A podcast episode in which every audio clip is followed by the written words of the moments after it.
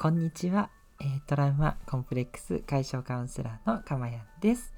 えー、今日もこの音声を聞いてくださって本当にありがとうございます、えー、心より御礼申し上げます、えということでね今日初めてに近い前にあったかなぐらいのこんにちはの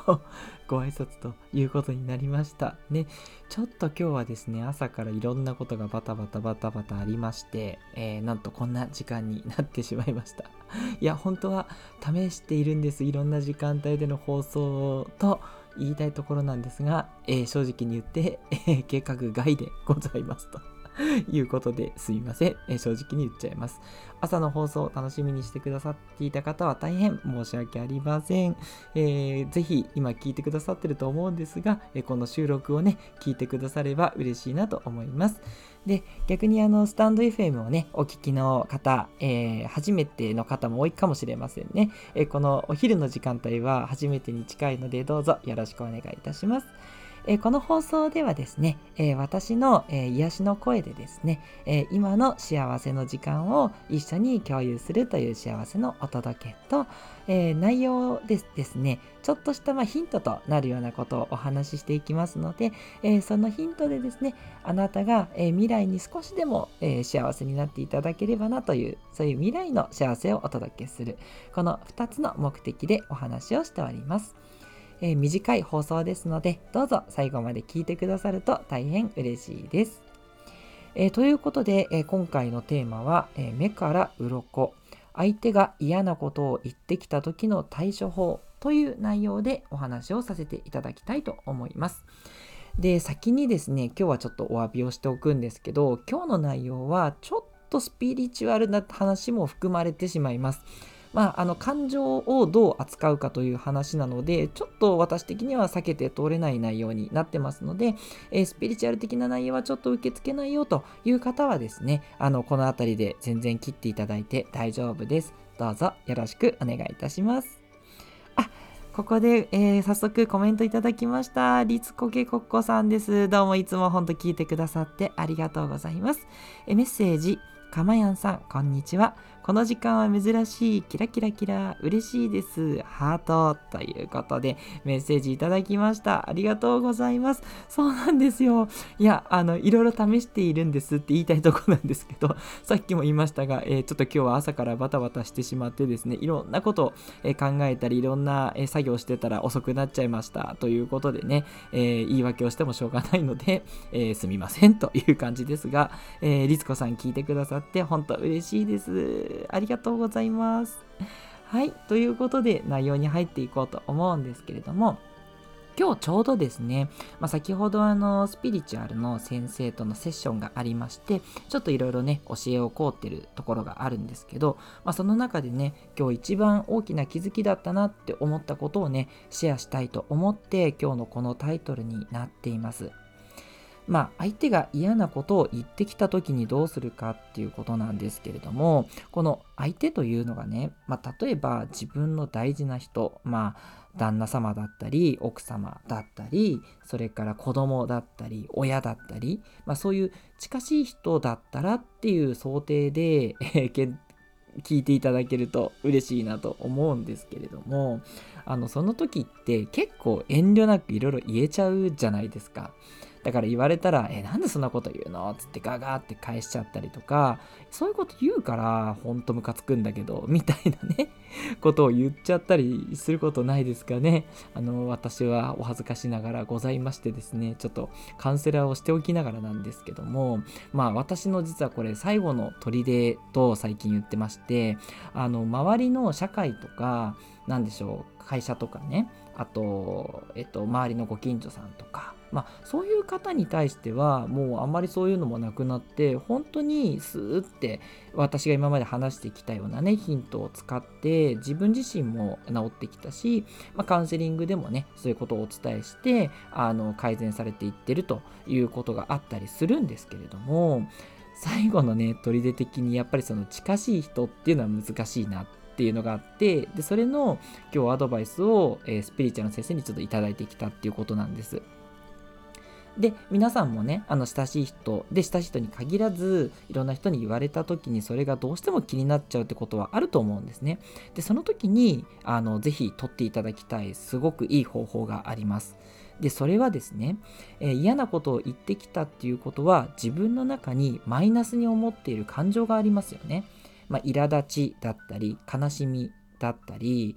なんだろう、えー、自分がこういいと思われてないっていうなんだろうな満たし承認されてないとかあと怒りですよね。まあ私は怒りがよく出ちゃうんですけど、ね、こんなにニコニコ放送できてるのにね、裏では、えー、怒ったりしていて、ああ、恥ずかしいなとは思っちゃうんですけど、まあそれもね、近しい人だからこそそういう素直な感情が出ちゃうっていう部分があるんだと思うんですが、そのマイナスの感情を相手に返さないっていうのがポイントなんです。これをね、相手に返してしまうとその相手にもう一回そのマイナスの感情をぶつけてしまうことになるんですね。そうすると相手もマイナスな感情を受け取ったらグッて苦しいからそれでまたこのつってまた返してくるわけですよ。でまたこっちもイラつくからまたガンガンガンガンって言ってしまうということでマイナスがずっとあのまるで卓球のピンポンラリーのように続いてしまうんですね。じゃあそのマイナスの球をどうしたらいいかっていうことなんですけどこれを自分の中で解消するっていうことがおすすめになります。自分の中でっていうのはあの決して自分の中で貯めるっていうことではなくって自分で吐き出すっていうことなんですね。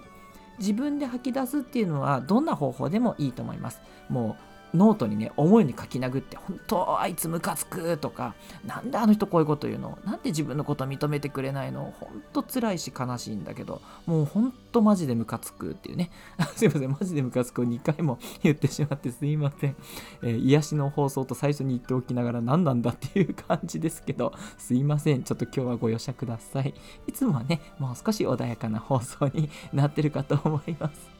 はい。っていうね、えー、すいません。自分がこう書いて、吐き出すっていうのもすごくいいですね。まあ、最近ですとね、あの、私の、あの、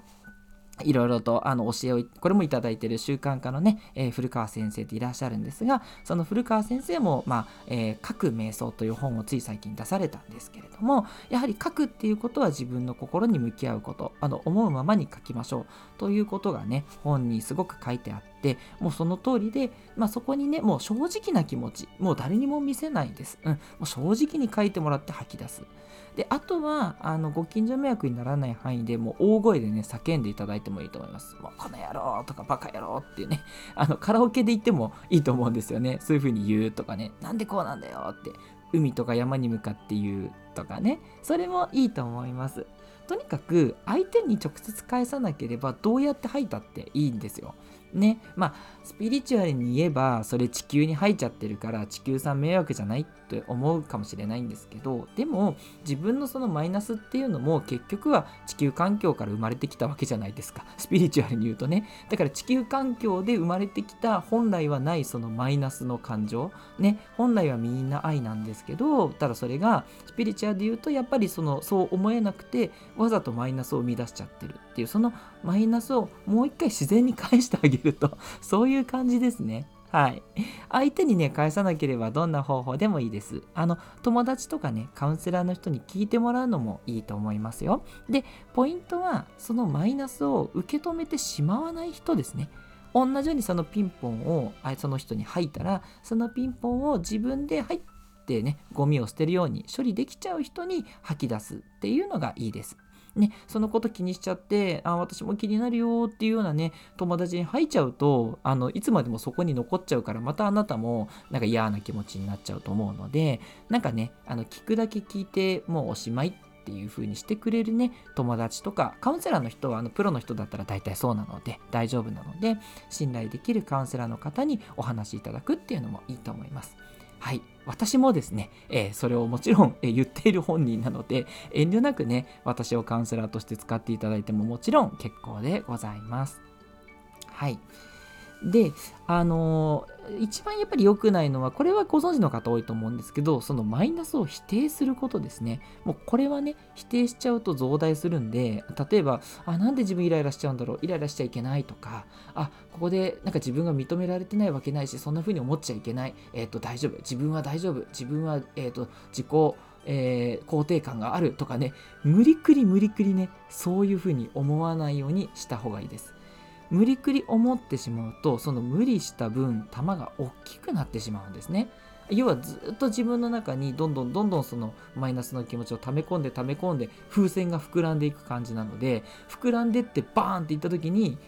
ガーって起こってしまうっていうねことがありますので基本的にはどんどんどんどん吐くだけど直接相手じゃなくて自分の中でどっかで処理しようということなんですね。でただ難しいのはあの後で返すって難しいですよね。ここすいません。私もまだお勉強中なんですけどすぐに言い返したくやっぱりなってちゃうじゃないですか人間だし。うん、でそういうところもねあの当然責めないでねそれは人間だしそうなっちゃうねって認めた上でなるべくその時に返す量を少しにするとかねこれをちょっとどっかね片隅に覚えておいていただいてあ言い返したいとけどちょっとここはグッと我慢して後でバッて全部吐いてやるという感じでなんとかねそこはちょっとこらえてみるっていうね訓練を一緒にやっていきましょう。ここね、あのまた何か学びとかもっといい方法とかあったらシェアさせていただきますので、一旦はね、えー、私の放送を聞いてくださってる皆さんはマイナスをもう一回返しちゃってまた嫌なこと言われるっていうね連鎖から断ち切れるようにねちょっとずつでいいのであのできなくてもいいですよ。あの全然責めないでくださいね。それをやろうとしただけであなたは偉い。本当にすごい方ですので本当ですよ。心から言ってます。うん、なのであのそういうふうにね自分をちょっとずつね一緒に変えていきましょうというお話です。で最後にその相手がなんか嫌なことを言ってくるのがそれだと止まらないんじゃないっていう疑問を持つ方もいるかもしれません。はい、何を隠そう私です。私そう思ってたんですけど、これびっくりしました。先にその先生に言われたんですよ。あの、これを質問しようとね、思って考えてたら先生から、それって自分の受けたマイナスの球をちゃんと他のとこでポイって捨てるようにしてると、えー、相手はそのうちそのマイナスの気持ちが消えて言わなくなるそうなんです。今まで自分がそれを返してしまってるから相手もいつまでもそのマイナスの気持ちが残るっていう連鎖をしてしまってるんで自分がねそのマイナスの球を相手に返さないようにすれば相手のマイナスをどんどんどんどん減ってって、まあ、そのうち嫌なことを言ってこなくなるそうなんですね。もしくはその嫌なことを言ってる自分っていうのがなんか嫌になってあなんであんな嫌なこと言っちゃったんだろうごめんね的に謝ってくるそうなんですね。まあ、もしかしたらちょっとねこれは時間もかかるかもしれないしそれってその相手の人がいい人だった場合じゃないとかねいろいろ思うかもしれないんですけどでもその世界のねそのスピリチュアルの法則から言えばそうだろうなと。要はねあのマイナスの気持ちがあるから相手もそれを言っててでそれが写し鏡になるんですねなので自分がそのマイナスをパッと処理できるようになれば相手もマイナスが減ってってまああってももうそれを自分でポイって処理できるようになるこれはね写し鏡の法則にもなっていますので、はい、基本的に相手に返さないようにすれば相手からも来なくなるっていうことなんですね。はい、こういうちょっと物理っぽいねあの流れにねあのなんだろう目に見えないものなんですけどそれをこうちょっと玉とかねえー、風船とか言ってみたりね例えたりするところがちょっとスピリチュアル的にね難しいかもしれないんですけどただねそういうふうに捉えられるとするならば多分理解しやすい理論だと思うんです今回の話って。なので、ぜひともね、えー、嫌なことを言ってくるのがどうしても嫌だし、避けられないっていうね、えー、方はですね、ぜひね、今回の方法を使ってみていただけるといいなと思います。はい。ということで、え今日もですね、えこうして放送を聞いてくださって本当にありがとうございました。え今回の内容がいいなと思ってくださった方は、どうぞ、えいいねボタンとかですね、押していただけると大変嬉しいです。えー、それでは、え、また次回以降はですね、朝早い時間にお会いできるように、え、祈っていてください。まあ、皆さんが朝早い時間がいいかどうかっていうのはあるんですけど、あの、全然お好きなね、時間にいつも言ってますけど、聞いていただけたら嬉しいので、えご自由に私を活用していただけたら本当に嬉しいです。トラウマコンプレックス解消カウンセラーのかまやんでした。ではまたお会いしましょう。